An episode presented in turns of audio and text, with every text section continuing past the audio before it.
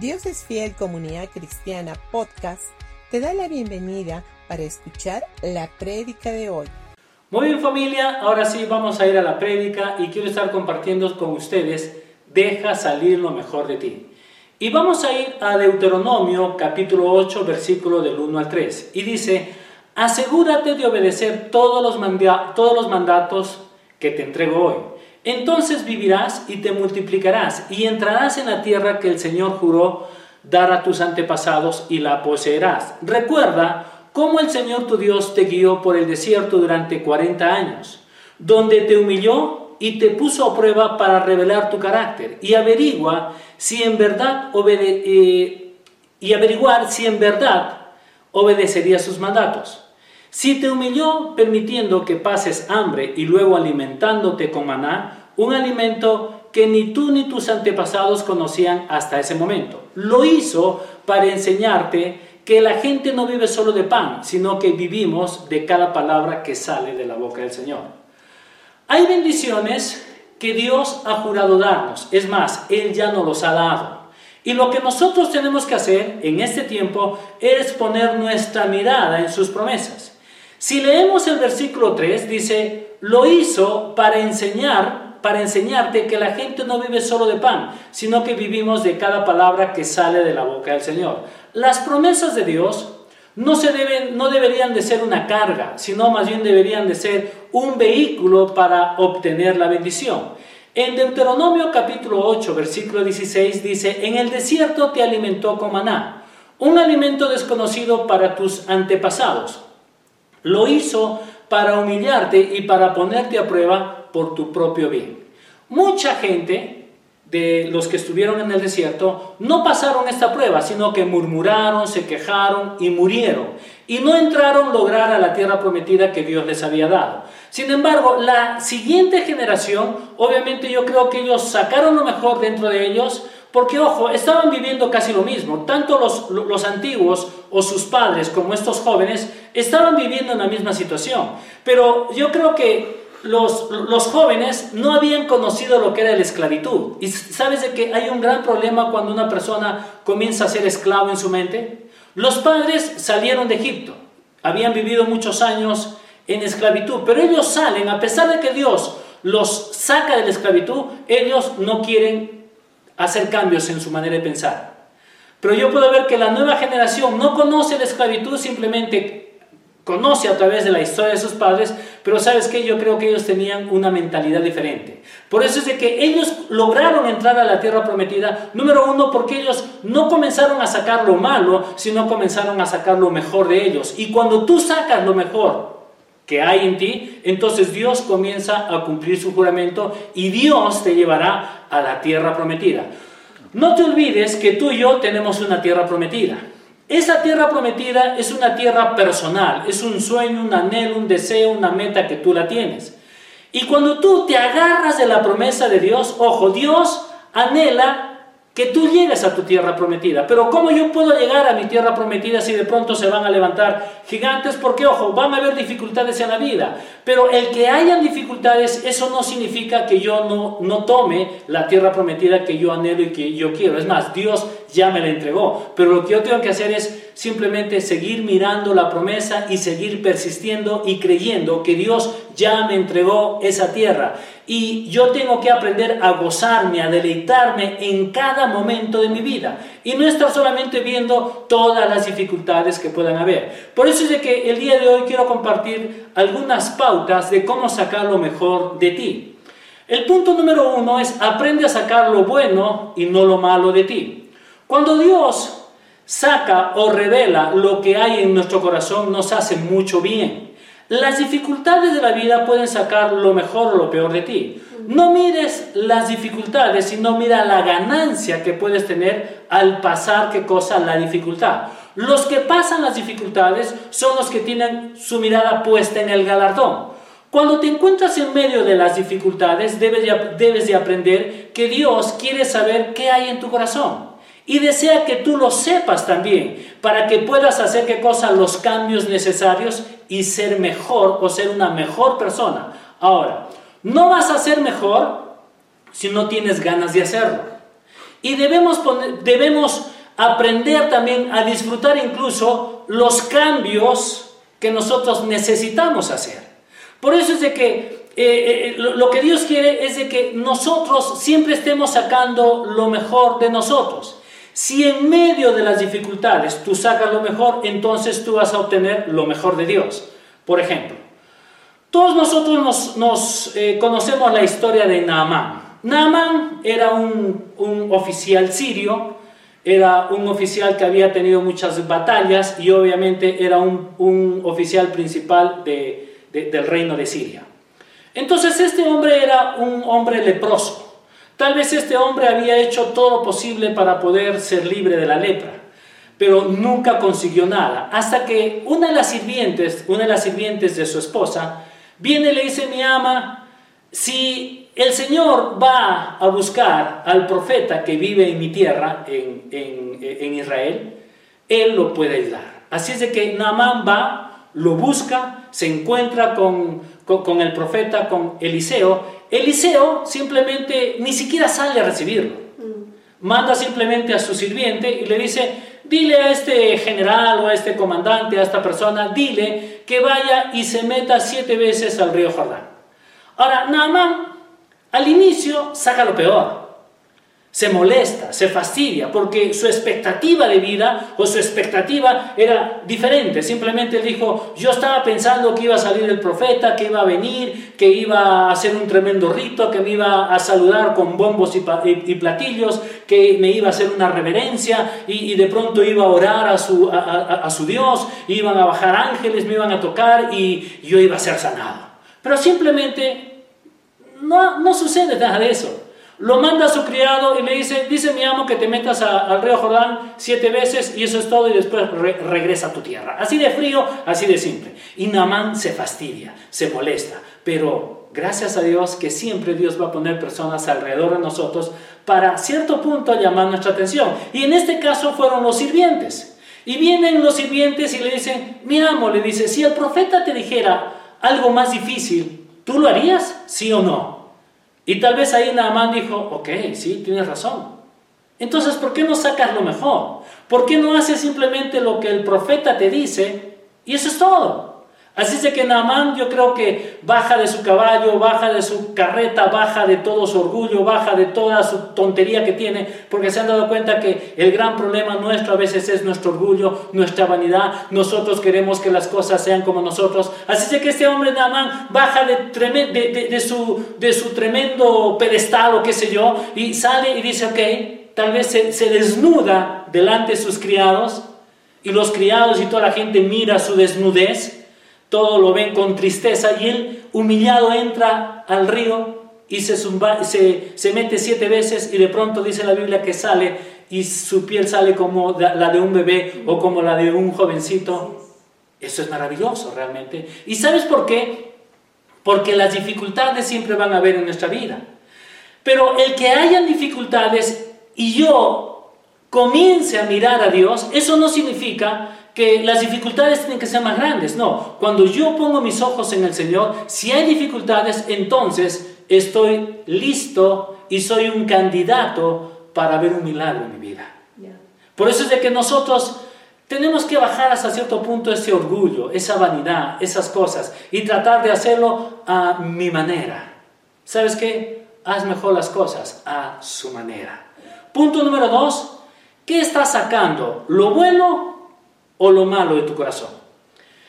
En Deuteronomio capítulo 8 versículo del 11 al 20 dice, y sin embargo, ese es el momento cuando debes tener mucho cuidado.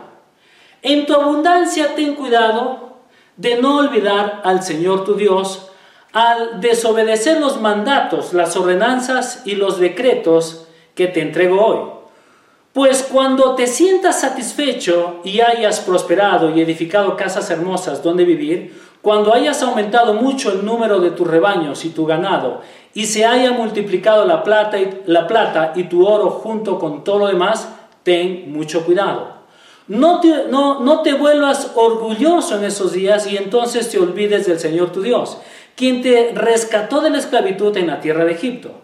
No te olvides que Él te guió por el inmenso y terrible desierto que estaba lleno de escorpiones y serpientes venenosas y que era tan árido y caliente. Él te dio agua de la roca. En el desierto te alimentó con maná, un alimento desconocido para tus antepasados. Lo hizo para humillarte y para poner a prueba por tu bien.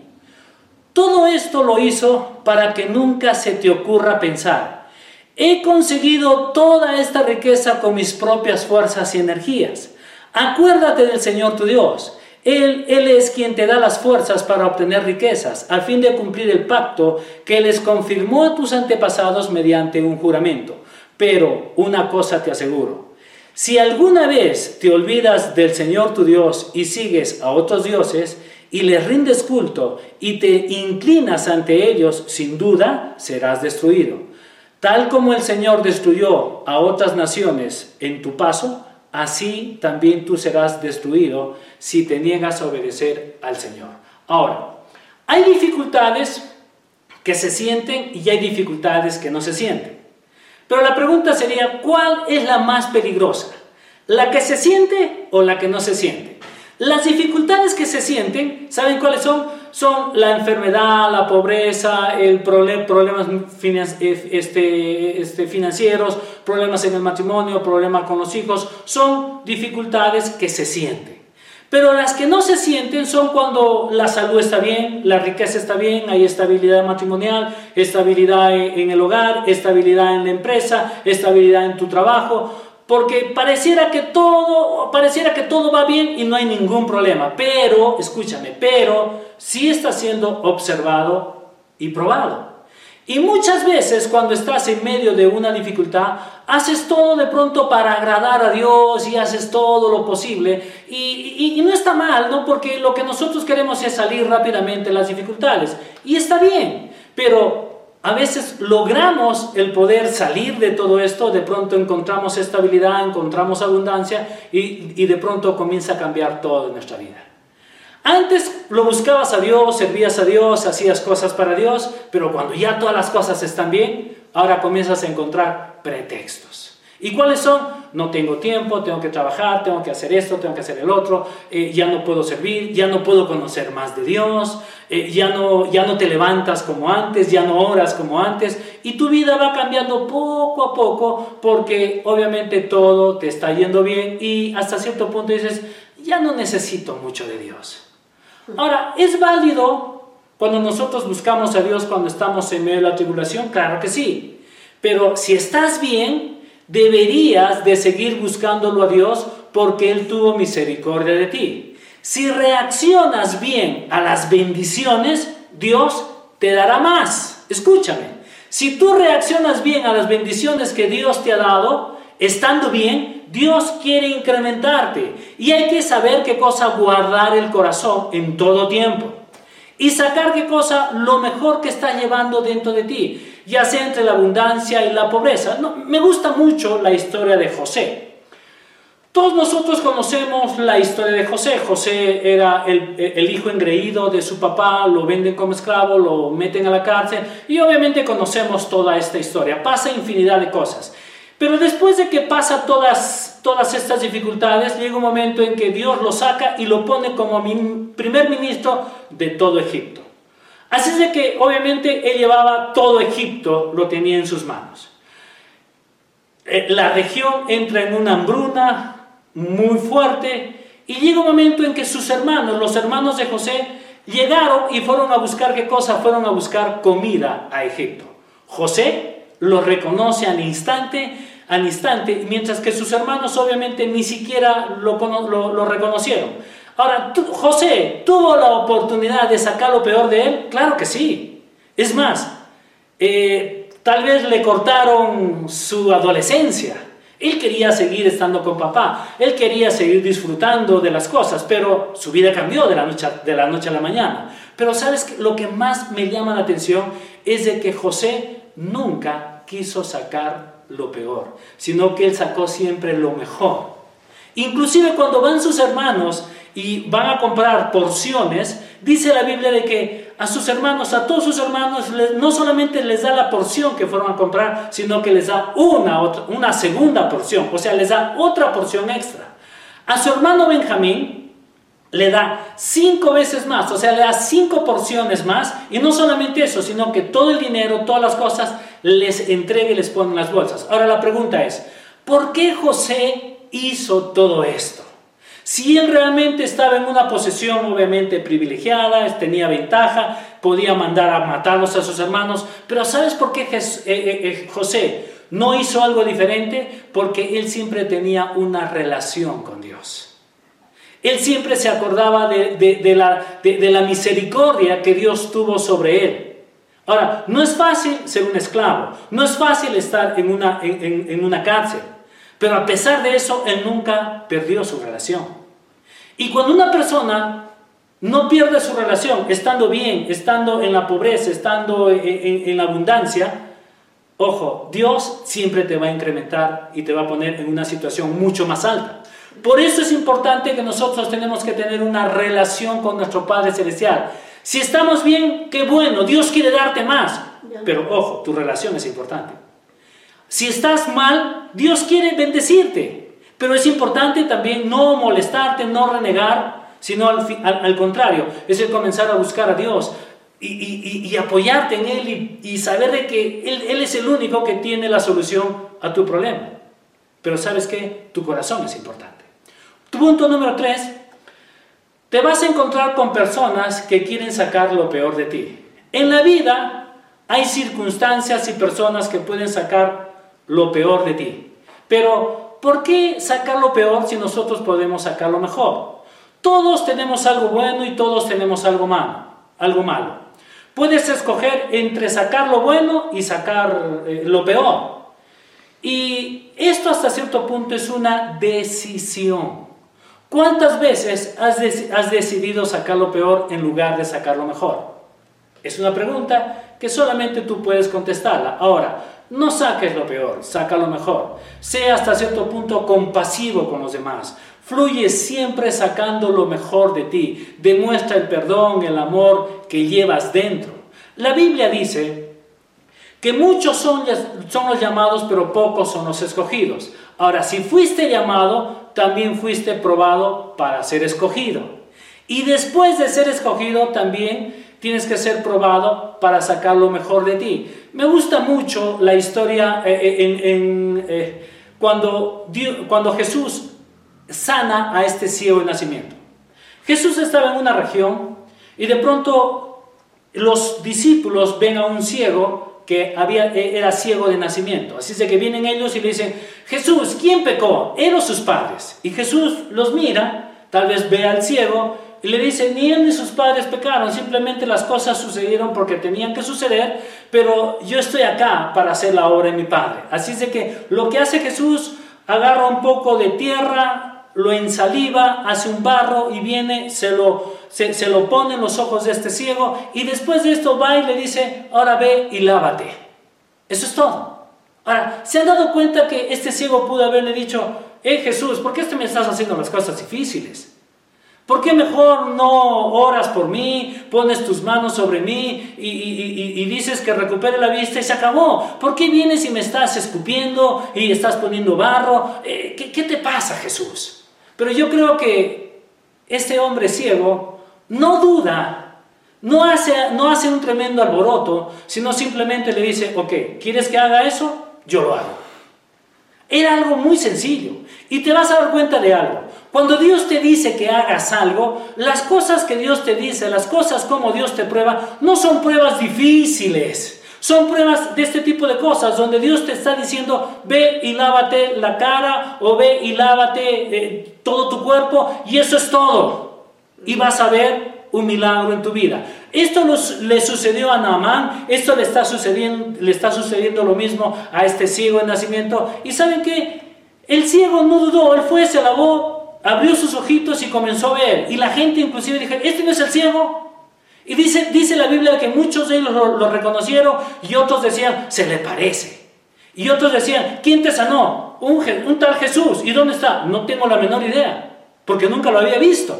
¿Se dan cuenta? Pero esa es la forma como Dios hace milagros. Dios no está poniendo este, cosas difíciles. Cuando Dios te prueba, ojo, cuando Dios te prueba, no te está probando con cosas malas, no, Dios te está probando para que tú hagas las cosas muy sencillas. Por decir, cuando Dios te dice que tú tienes que diezmar, ofrendar, ser un dador, ser una persona que puedas estar dispuesto a bendecir a los demás, dime, ¿es algo difícil? Dios te va a pedir algo que no tengas, no, Dios siempre te va a pedir algo que tú tienes.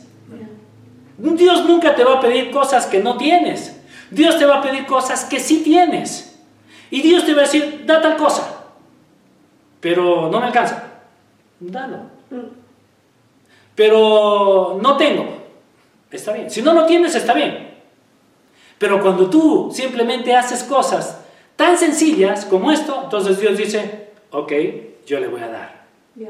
Y Dios, es más, yo creo que hasta cierto punto tú te conviertes en un candidato para ver milagros en tu vida. Es igual, este hombre ciego pudo haberle, poner, pudo haberle puesto infinidad de pretextos, pero sin embargo él no lo puso. Él simplemente lo hizo. Nosotros podemos encontrar otra historia del rey Saúl. El rey Saúl tenía simplemente que seguir las instrucciones del profeta. Sin embargo, él no siguió las instrucciones. Hizo las cosas como él quiso hacerlas perdonó la vida al rey, guardó todo, todo el botín, lo guardó. Y cuando viene el profeta le dice, ¿qué has hecho? he hecho lo que tenía que hacer, le dice.